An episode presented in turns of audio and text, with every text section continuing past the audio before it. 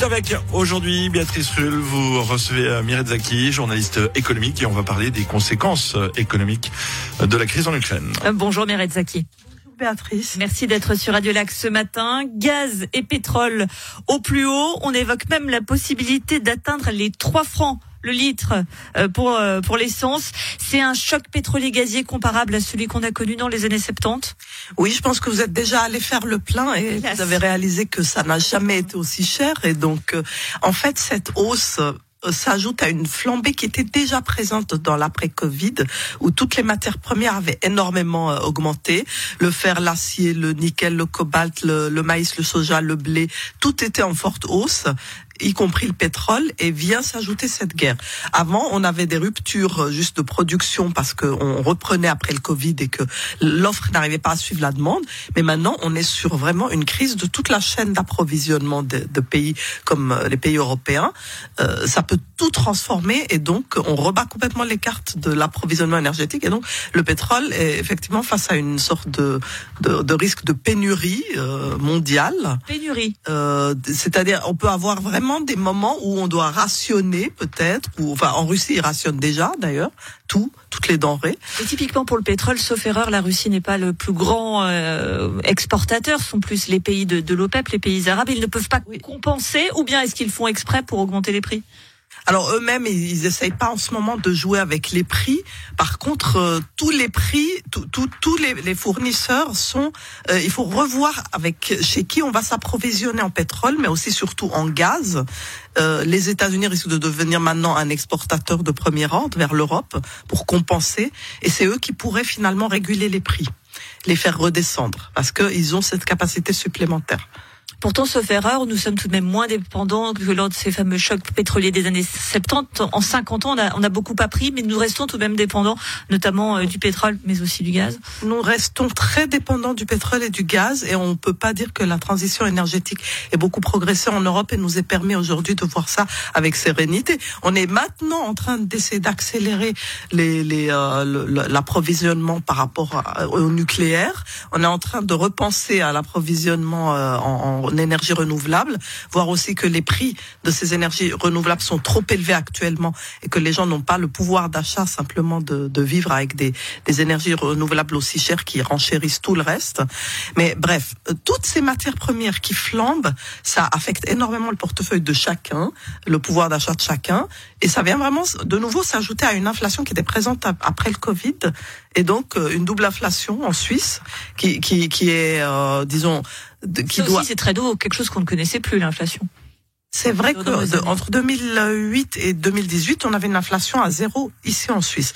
Alors moi, j'ai, je viens de publier un livre qui s'appelle Désinformation économique, qui dit que l'inflation a été fortement sous-estimée depuis des années. On aurait mieux fait de la prendre mieux en compte avec la méthode de, de calcul de l'inflation, qui, qui euh, la sous-estime vraiment. Alors, elle prend pas en compte les hausses des primes maladie, euh, peut-être les prix euh, de l'énergie aussi sont pondérés, euh, les, les prix du logement sont pondérés. On prend le prix d'un téléviseur, on n'achète pas un téléviseur tous les jours, hein, ce qui est voilà, le pain, l'essence, etc., Exactement. qui, impacte notre porte-monnaie. Comme vous dites, c'est les prix de la technologie qu'on a fait euh, beaucoup baisser et qu'on a amené dans les indices qui, ont, qui les ont fait vraiment baisser, mais l'inflation de tout le reste était forte mais ça n'a pas été bien comptabilisé. L'inflation pourrait monter jusqu'à combien selon vous en Suisse? Alors, euh, je vais pas dire euh, bon bah je sais pas parce qu'on peut atteindre. Euh... On est environ à 7% aux États-Unis. Oui oui oui, oui oui oui Les États-Unis, j'ai nagé on peut arriver à 10. Euh, 10% en Suisse, ce serait envisageable. aux États-Unis déjà. Pardon. Alors en Suisse, c'est vrai que l'inflation elle restait toujours plus basse qu'aux États-Unis là ces derniers temps. Le fait que le franc soit fort euh, atténue un peu, si vous voulez, parce que si vous avez une monnaie forte, vous pouvez acheter vos importations moins chères. Bon, mais ça ça suffit pas à compenser la hausse des prix globaux des matières premières.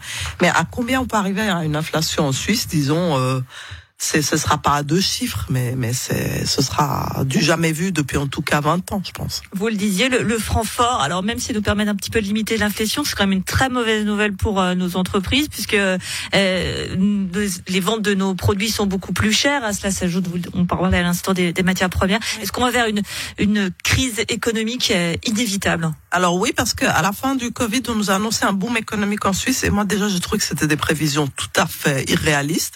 Maintenant cette guerre arrive. On a dans la construction ici euh, le prix des fournitures euh, explose, les, les prix agricoles euh, vont monter aussi à cause des, des prix des engrais qui les engrais aussi sont en, en pénurie. Les prix dans les, les denrées alimentaires les, les, augmentent aussi évidemment. Les prix de l'énergie, n'en parlons même pas. On n'a même pas encore vu toute la hausse dans le gaz et dans l'électricité. Même les prix des véhicules électriques qui sont faits avec du cobalt et du nickel vont augmenter.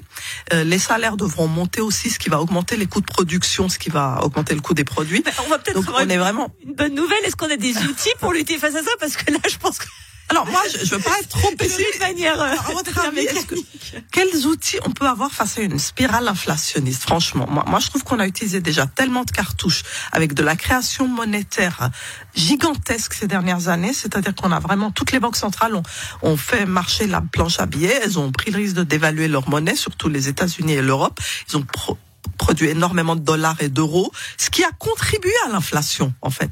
Ça, c'est ce que je dis aussi dans le livre, c'est que on a mal calculé l'inflation parce qu'on n'a pas tenu compte de toutes ces banques centrales qui, qui créent de la monnaie à l'infini et on n'a pas voulu comptabiliser ça. Et en fait, ces monnaies se dévaluent. Et quand le dollar baisse, eh ben, les matières premières montent dans, parce qu'elles sont libellées en dollars.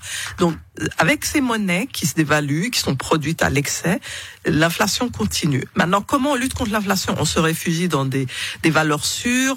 Euh, si on a des terrains dans, la, dans notre famille, on, on s'accroche à tout ce qu'on a de tangible, comme les terrains, l'immobilier, peut-être les, les vrais nlis que- qu'on pourrait avoir, ou les pièces d'or, ou les lingots d'or, ou si on a les moyens, je veux dire, parce que maintenant un lingot d'or, euh, je veux dire, c'est quoi C'est 40 000, Je sais pas, là, 000 francs suisses. Le...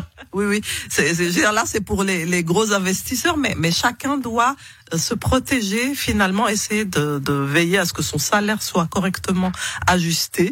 Et, et on aura quand même euh, des beaux jours qui s'annoncent. Ce qui est sûr, c'est que le, le printemps arrive dans tous les cas. Donc gardons tout de même le sourire. La météo est une bonne nouvelle. Merci beaucoup Mireille Zaki, journaliste économique. Puis je rappelle également donc euh, votre, votre livre sur les, les- les vérités économiques. Et on comprend bien que cette crise finalement n'est que la conséquence d'une succession de crises euh, qui, qui que l'on nous que nous avions euh, récemment. Merci beaucoup d'avoir été sur Radio Lac ce matin. Merci.